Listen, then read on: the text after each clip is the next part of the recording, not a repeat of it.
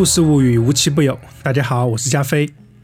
今天呢，我给大家带来的是《夜惊魂》系列里面的其中一个故事，叫《恐怖牙医馆》。你们有没有觉得这个世界上经常充满了各种各样的悖论？比如说，写恐怖小说的作家往往都胆小如鼠，他们一边打字一边瑟瑟发抖，就害怕自己文章中的那些妖魔鬼怪伸出手来掐住自己的脖子。又比如说，咱们中国的叶公好龙，对吧？他喜欢龙，画了一辈子的龙，每天期盼着龙来拜访自己。可真正的龙来拜访自己的时候，又被吓死了。又比如说，上帝的儿子神普教士在盟主的宠召的时候呢，往往会泪流满面，不是因为即将面对上帝而感到兴奋，单纯的就是怕死。所以。当范蒙觉得自己的牙齿开始专心的疼痛的时候呢，他并不感到奇怪。谁说牙医的牙齿就不能疼了，对吧？即使范蒙自己啊是城市里面最有名的牙医，他也有权利牙疼。范蒙一起床就发现自己的半边脸高高的肿了起来，他这才明白这一夜的牙疼是什么原因。牙医的牙齿也会痛，但是让病人知道总归是不好。于是他嚼了几粒止痛片。还是来到了诊所。范蒙三年前还是市医院里面一个郁郁不得志的牙科主治医师。当时他交往了一个在政府上班的女朋友，面容姣好，身材火爆。他疯狂的爱上了这个女人。他的女朋友说要有房有车才嫁给他。可是他一个小小的主治医师，又去哪里挣钱、挣房、挣车呢？于是啊，范蒙就打起了病人与红包，还有药品回扣的主意。没有想到收钱的时候被暗访的记者偷拍了个正着，没办法，范蒙只好辞职谢罪。那个身材火爆的女朋友啊，也因为这件事离开了他。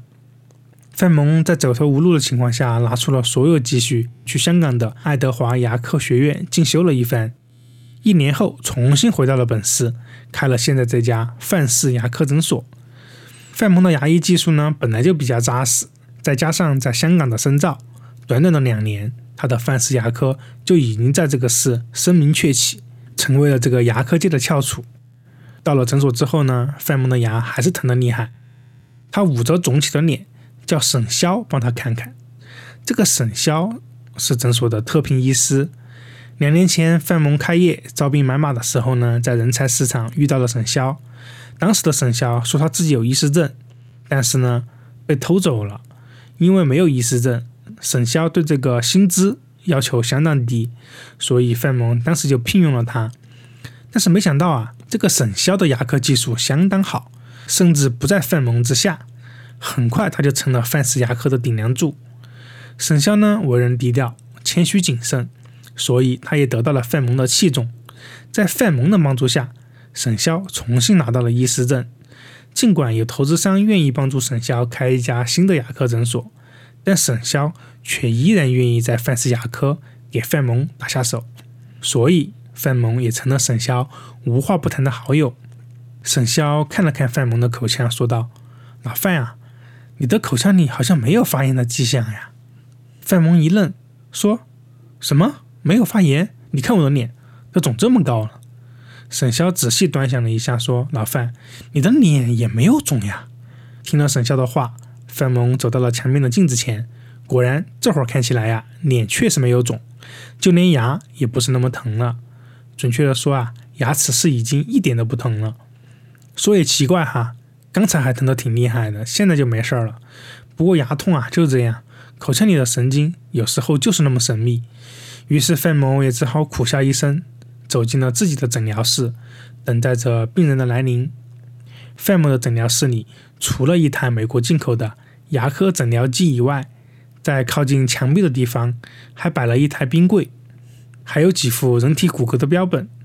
范蒙在清闲或者累过之后呢，就喜欢捧着一罐清漆，一点一点的将清漆抹在骨架上。所以在屋里，范蒙尽管经常喷一点空气清新剂，但还是有一股淡淡的刺鼻的味道。每个人都会有一点怪癖，特别是才华出众的人。范蒙在自己的诊疗室里面摆骨架，闲时为骨架涂上一层清漆。而沈潇，他的爱好则是养花。沈潇的诊疗室里面摆满了他种的各种各样的绿色植物，绿萝、巴西木、龟背竹、滴水观音，甚至还在天花板上悬了根绳子下来，勾住了一盆叶片心长的吊兰。在诊疗室连着的后花园里面，还种满了各种各样的奇花异草，甚至还栽了几棵樱花树。很多病人说他这里像一个小型的植物园。听了这些话呀，沈潇总是报以羞涩的微笑。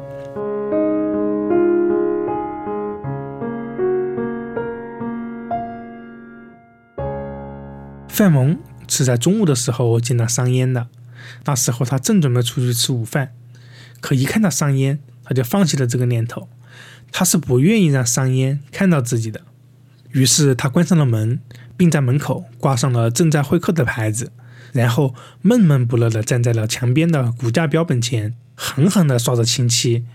屋里面又散发出了一阵清漆的刺鼻的气味。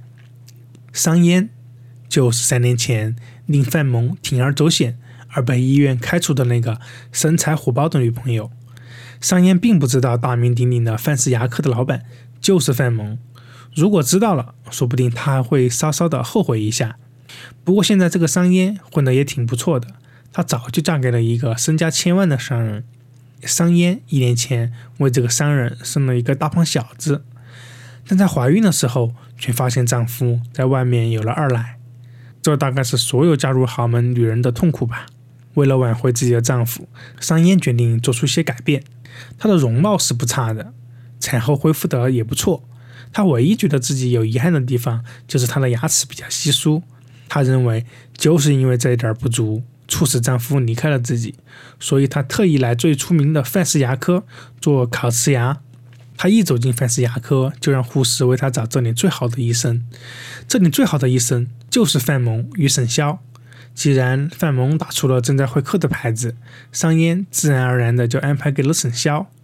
这仅仅是一个二减一等于一的简单算术而已。走进了沈潇的诊疗室之后呢，商烟先是故作夸张的赞叹了一下屋里面越发茂盛的绿色植物，然后就说明了来意。他要做烤瓷牙，而且是所有的牙齿都要做。沈潇先介绍了一下各种材质的烤瓷牙。边缘瓷、钛合金基底的、全瓷基底的、含贵金属的，材质不同的烤瓷牙价格就不尽相同。没有等他介绍完，商烟就傲然道：“不管什么价格，我只要最贵、最好的。”听了他的话呀，沈潇顿时眼前一亮，说道：“商女士，既然如此，我建议您做烤瓷牙，不如做植牙。植牙是什么呀？”商烟惊讶地问道。沈潇眨了眨眼睛，说道。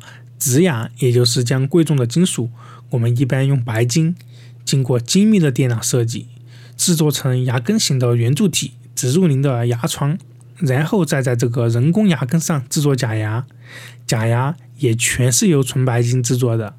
由于人工牙根深植您的牙骨之内，不需要借助自然牙齿的力量，就可以承受正常程度的咀嚼力量，功能和美观上几乎和自然牙是一样的。甚至比自然牙还要好。当然，这种手术的价格嘛，就价格不是问题，只要效果好，我就做。商烟不容置疑地说道：“效果当然好了，不信您看。”说着，沈潇就从抽屉里面拿出一个模型，是整个口腔所有牙齿的模型，每颗牙齿都洁白无瑕，整整齐齐，几乎是完美。商烟眼前一亮。大声惊呼：“太好了，我就要做这样的牙齿！”沈潇笑了笑说：“商女士呀，做这样的手术，我得先把您所有的牙齿都给拔光，然后再做模具，最后手术。这手术的过程也比较长，即使不间断的做，也得花上四十八小时。您必须通知您的亲戚，免得他们以为您失踪了。”商烟这时候就有点犹豫了，他说：“要做这么久啊？能不能让我先考虑一下？”当然没问题，这是您的权利。沈潇递了一张名片给商烟，说：“啊，您做好决定之后，随时可以联系我。”范蒙给沈潇试探着打了一个电话。当得知商烟已经走了之后呢，他才离开诊疗室的门，长长的舒了一口气。这时候他已经饿得前胸贴后背了。屋里面的清气味太浓了，他在里面喷了好几次空气清新剂，然后范蒙才和同样饿的沈潇在诊所的对面吃了两碗米粉。他们吃着吃着就聊到了商烟的牙齿。当然，范蒙并没有说商烟是自己三年前的女友。范蒙得知沈潇推荐商烟做植牙后，范蒙对沈潇说：“一般的病人听到这种手术，心里面多少会产生恐惧感，他们多半呢会在两天内做出做还是不做的决定。一旦过了两天，他们就会因为恐惧而放弃这次手术。”沈潇点了点头，说：“是的，就让我们等上两天吧。不过我看商女士似乎很有决断力。”我猜她应该会来做植牙的。范某也是同样的想法，因为当年商烟决定和他分手的时候，他只考虑了三分钟，即使一大帮人来劝说，他也没有听从。为了避免和商烟见面，范某决定休假几天。这段时间他一直牙疼，为了不影响诊所的形象，他也正好可以在家里面休息一下。沈潇在范蒙请假后，就成了范氏牙科的头号人物。不过，他对权力并没有什么兴趣，他对商烟是否来植牙更感兴趣。他也相信，如果商烟要来，一般会在两天内做出决定。不过，让他很郁闷的是，第一天商烟没来，第二天商烟还是没来，第三天终于有人来了，不过来的却是商烟的丈夫。商烟的丈夫叫杜兰，是这个市里面著名的建材老板。他随后就向警方报了案。他的妻子商烟在两天前打电话说，他在范氏牙科做植牙手术，手术需要做整整两天两夜，四十八小时。杜兰考虑到范氏牙科是市里面最好的牙科诊所，所以也就同意了。在这四十八小时里，杜兰打过妻子的手机，但是一直关机。他估计是妻子的手机没地方充电，所以也没有在意。杜兰白天要忙生意上的事，晚上还要到二奶家过夜。所以一直没有时间来诊所看望商烟。对于这一点，他并不内疚。反正他与商烟早就没有什么感情了，前段时间甚至还谈过离婚的事情，只是因为财产分割的具体事宜还存在比较大的分歧，所以只有作罢。但是就在商烟告诉他要做植牙的两天后，商烟也并没有回家，这令他感到有一些不安。于是他来到范氏诊所。没有想到，却听这里的人说，商烟根本就没有在这里做植牙手术，商烟失踪了。所以杜兰立刻就报了案。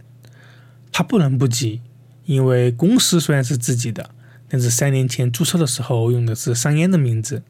当时市里有规定，凡是在市机关停薪留职下海经商的人员，可以享受免税五年的优惠政策。如今商烟失踪了。许多需要他出面才能搞定的事情，就有一些麻烦了。警方立刻通知了诊所的老板范蒙到场。范蒙一走进诊所，杜兰就大声叫道：“我知道你这个人，你是商烟的前任男朋友。商烟给我看过你的照片，一定是你见了商烟后起了坏心，劫持了他。”他把话说完，在场的所有警察都用怀疑的目光看着范蒙，那是一种打量犯罪嫌疑人的眼神。特别是当他们知道商烟来诊所的那天起，范蒙请了足足一周的假的时候，这种眼光就变得更为强烈了。当范蒙分别说是自己因为牙疼才在家里面休息的时候，一个年轻的警察甚至不客气地反驳：“哎呦，牙医也会牙疼啊，别开玩笑了。”范蒙垂头丧气地被警察带走。他之所以垂头丧气，是因为这已经是他这辈子第二次去警察局了。上一次是因为三年前的受贿事件，而那次事件最终以他退回汇款，并且深刻的检查而告终。当然，他也花了不少的银子上下打点疏通关节，后果才不是很严重。范蒙没想到呀，他这次两次进警察局都是拜这个商烟所赐。一个很有想象力的警察是这样设想范蒙的犯罪情景的。他说：“当范蒙看到商烟从省下的诊疗室出来以后，他就戴好口罩，留下了商烟。如今的医用口罩十八层，如此的宽，足以遮住他的大半张脸，更足以让商烟认不出他。他借口为商烟做检查，就把商烟给麻醉了，然后把商烟藏在了自己诊所的冰柜里。下班的时候呢，范蒙通常是最后一个走。”他带走了已经被冻死的商烟的尸体，他把尸体带回了家。至于怎么处理尸体的，出于他曾经对商燕的仇恨，估计再变态的方法他都想得出，比如把尸体和象征邪恶的黑猫一起砌进墙里，比如把尸体埋到郊外的玉米田里，等待秋收过后，又香又嫩的玉米新鲜上市。又比如把皮肤和肌肉切成碎块，吃掉之后再把骨头磨成粉拿去卖。虽然这个警察的想象力来自于爱伦坡、史蒂芬金与希区柯克小说的综合，但是警方同样也进行了详尽的调查。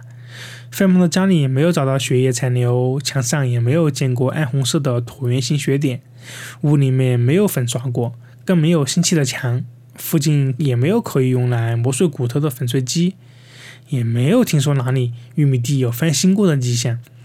虽然没有人证明范蒙这几天一直待在家里，但是起码他可以说出这几天电视上演过什么连续剧。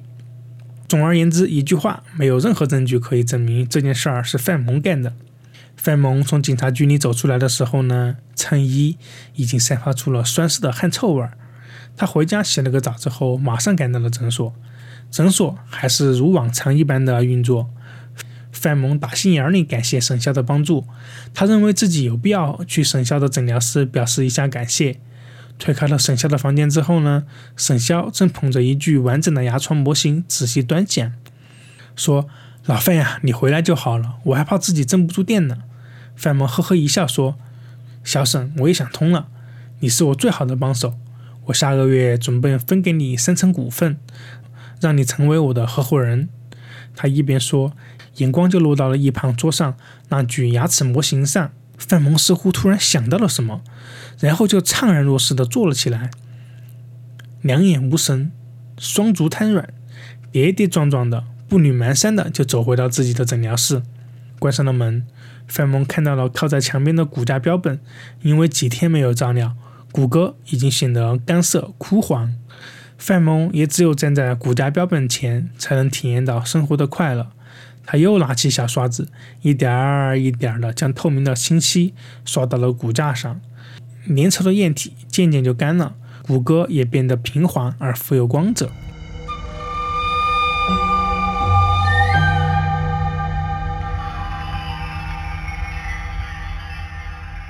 三年前，范蒙被伪装成病人的报社记者欺骗，然后又被商烟抛弃，这些事情令他不再相信任何人。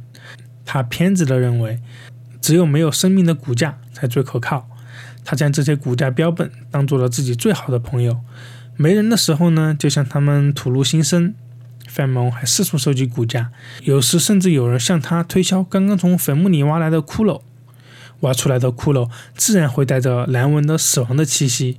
这也为什么范蒙每天都会为骨架刷上清漆的原因。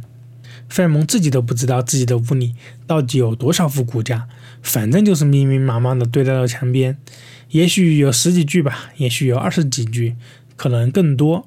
范蒙刷着清晰的手忽然就停下了动作，他凝视着前面一副骨架，面无表情。他好像想起了什么，抬起脚来，歇斯底里的向前面这副骨架蹬去。这副骨架稀里哗啦的，顿时散了架。或大或小的骨骼在地上翻滚跳跃着，像是打翻了围棋的棋子。范蒙双眼无神地走到了电话旁，拿起话筒，手指颤抖着拨了一个号码。警察在最短的时间内赶到了范氏牙科诊所，带走了沈潇。正如范蒙所猜的，沈潇桌上的那副牙齿模型是用商烟的牙齿做成的。当年范蒙之所以能和商烟在一起，正是因为商烟来请范蒙为他固牙矫正，范蒙对商烟的牙型再熟悉不过了。就算商烟后来没有坚持戴矫正器，范蒙也一眼就认出了那副模型是用商烟的牙齿做成的。很快，沈笑的心理防线就被攻破了。他对所做的一切供认不讳。每个人都有自己独特的爱好，就像范蒙喜欢收集骨架标本一样。沈潇的爱好也很奇怪，他喜欢用真人的牙齿做成口腔模型，特别是美女的牙齿。当他看到面容姣好、身材火爆的商烟走进诊疗室的时候，他就被深深吸引住了。当商烟张开嘴，露出一口不甚整齐的牙齿之后呢，沈潇哑然失笑。如此漂亮的美女，竟然有这种缺陷。这倒也是一个绝妙无比的讽刺。这也正是他喜欢的一种类型。他当时就下定决心，一定要把上音的牙齿做成模型，留在自己的办公桌上。可惜他不知道范蒙对上音的牙齿也这么熟悉，竟然在他随手把玩的时候认出来了。这可谓是人算不如天算。沈潇给上音的牙床注射了过量的进口麻醉剂，然后看着上烟慢慢沉睡，他的脸上露出了不易让人察觉的微笑。当警方问沈潇是怎么处理上烟尸体的时候，沈潇冷笑地指了指诊疗室后面的花园，他说：“你看这樱花开得这样如火如荼，是有什么原因吗？”警察才去挖开了后花园樱花树下的泥土，找到了已经腐烂的皮肤、肌肉纤维、内脏，有了这样的营养，难怪樱花可以开得如此灿烂。沈潇被带走之后呢，警察又对后花园掘地三尺。找到了数不清的肌肉组织，算不出到底有多少，但可以想象，绝对不是一个小数目。奇怪的是，警察竟然没在后花园里面找到一块死者的骨骼，哪怕是一截小骨子也没有找到。警察询问沈潇的时候，问到了这一点。沈潇要求范某到场，他才会说出真相。当范某赶到警察局的时候呢，沈潇冷笑着一字一顿地说。我把所有的骨骼都用铁丝串在了一起，做成了骨架，刷上了一层清漆，然后就扔进了老范的诊疗室里。听了这个话，范某与提审的警察一块儿在讯问室呕吐了。在清理范某诊疗室的骨架标本的时候呢，警察查出了七具比较新鲜、死亡时间应该不超过一年的骨架。根据沈潇的供认。警方终于了解了这一年来城市里七起妇女失踪的无头公案。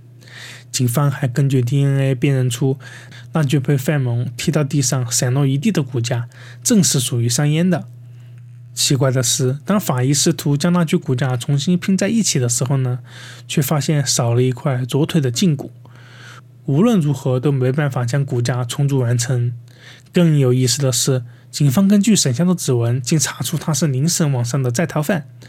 两年前，他在宁省被控告猥亵尸体罪而逃离。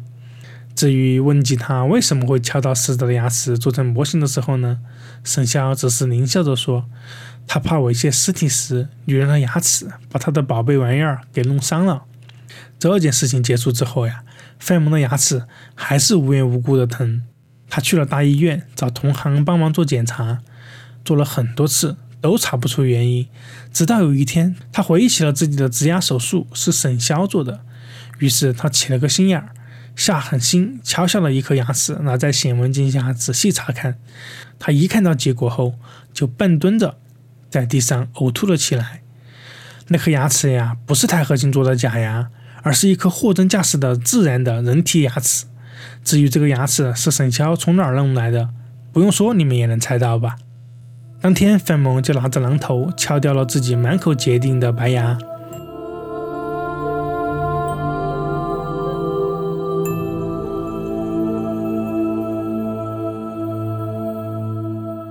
这个故事看上去到这里就该完结了。作为一个作家的我呀，也希望到此结束。大家都知道呀，我是一个写恐怖小说的自由撰稿人，收入很少。偶尔也会帮某家稿费千字千元的全国性杂志写点煽情的纪实稿。当那家杂志听说我认识范蒙的时候呢，就托我去采访，采访这起轰动全国的大案，写出一篇图文并茂的大案纪实来。当我向范蒙提出采访要求的时候呢，他还是没有从这件事情里面解脱出来，所以拒绝了我的采访。不过千字千元的诱惑确实令我有点心痒。于是我偷偷跟在了范蒙的身后，就如狗仔队一般。不过我发誓啊，我跟着他只是为了拍点档案纪实里面的图片。我除了随身携带的高像素拍照手机以外，我还心怀叵测的拿了一支录音笔。谁知道范蒙会不会突然答应我的采访呢？对吧？有一天啊，我跟着范蒙走进了一个灯光灰暗的酒吧，看到了他和一个满脸横肉的中年男人相谈甚欢。没有半点平时的阴郁，我猜范蒙此刻的心情正好，于是准备上前再次向他约采访。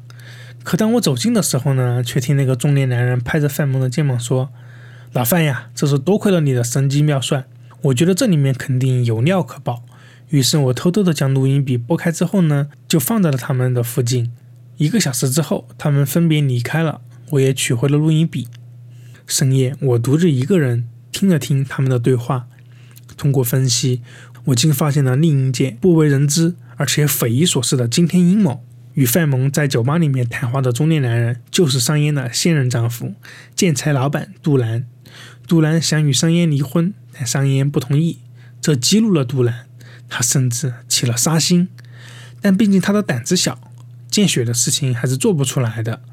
如果能找个办法让别人帮忙杀了商烟，还不会有后顾之忧，那就太完美了。于是他找到了自己的好友范萌。范萌早就知道了沈潇的怪癖。甚至知道了沈潇在牙医诊所里面杀人、养花、猥亵尸体、做牙齿模型，但他一直隐忍不发。他知道他的事业还要靠沈潇的帮助，看在钱的份上，他也就睁一只眼闭一只眼了。但是最近他发现诊所的账目出了问题，大笔的收入不知去向。他私下调查过之后，才发现问题出在沈潇的身上。他这才明白呀，沈潇一直都在扮猪吃老虎，是埋在自己身边的炸弹。如果有办法让警察查出沈潇曾经在诊所里变态杀人的真相，自己又不用出面的话，那简直太完美了。当范萌和杜兰见面之后呢，两个计划完美的重合在一起。沈潇对面容姣好、身材火爆、有牙齿型欠缺的美女有着特殊的兴趣，而商烟恰好是这样的美女。于是杜兰常常在家里面遗留一些关于牙齿整形方面的报纸和广告。又有意无意地在商烟面前说起范氏牙科是城里最好的牙科诊所，于是呢，商烟就下了决心来到范萌的诊所。当范萌躲到自己诊疗室里，就是为了给沈潇提供机会。当商烟走进沈潇的诊疗室，范萌就知道他与杜兰的完美计划已经成功了一半，而后来的事实证明，剩下的一半也实现了。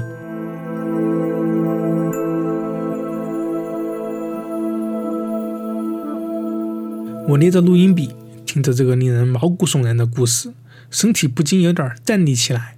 虽然我是个写恐怖小说的专业作家，但是还没有体验过如此令人恐怖的真实事件。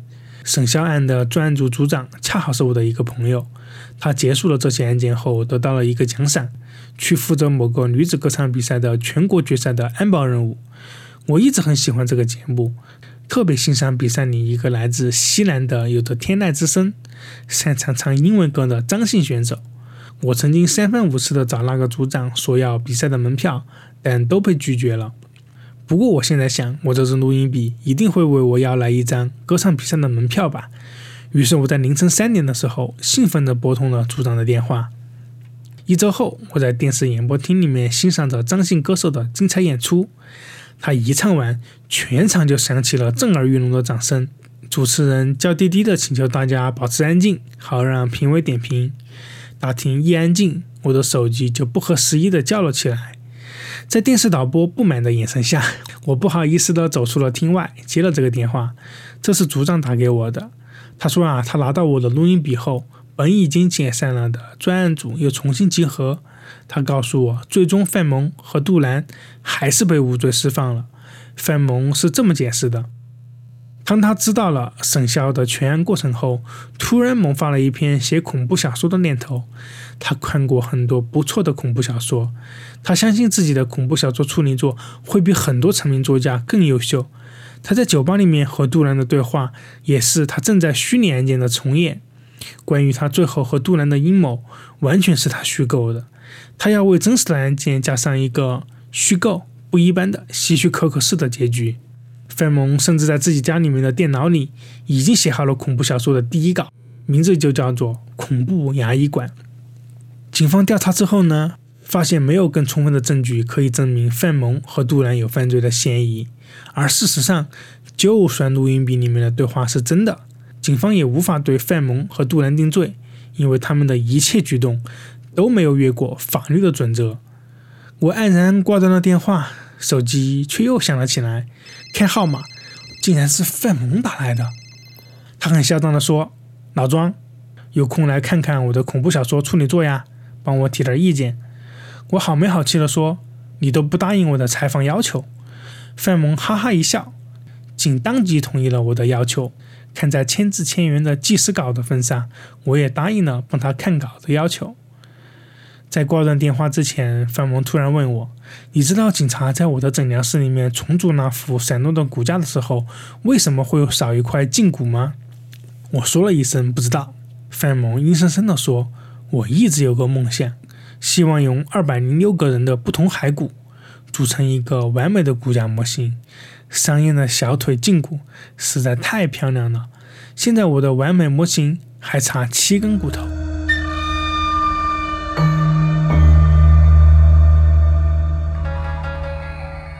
我大声惊呼，目瞪口呆。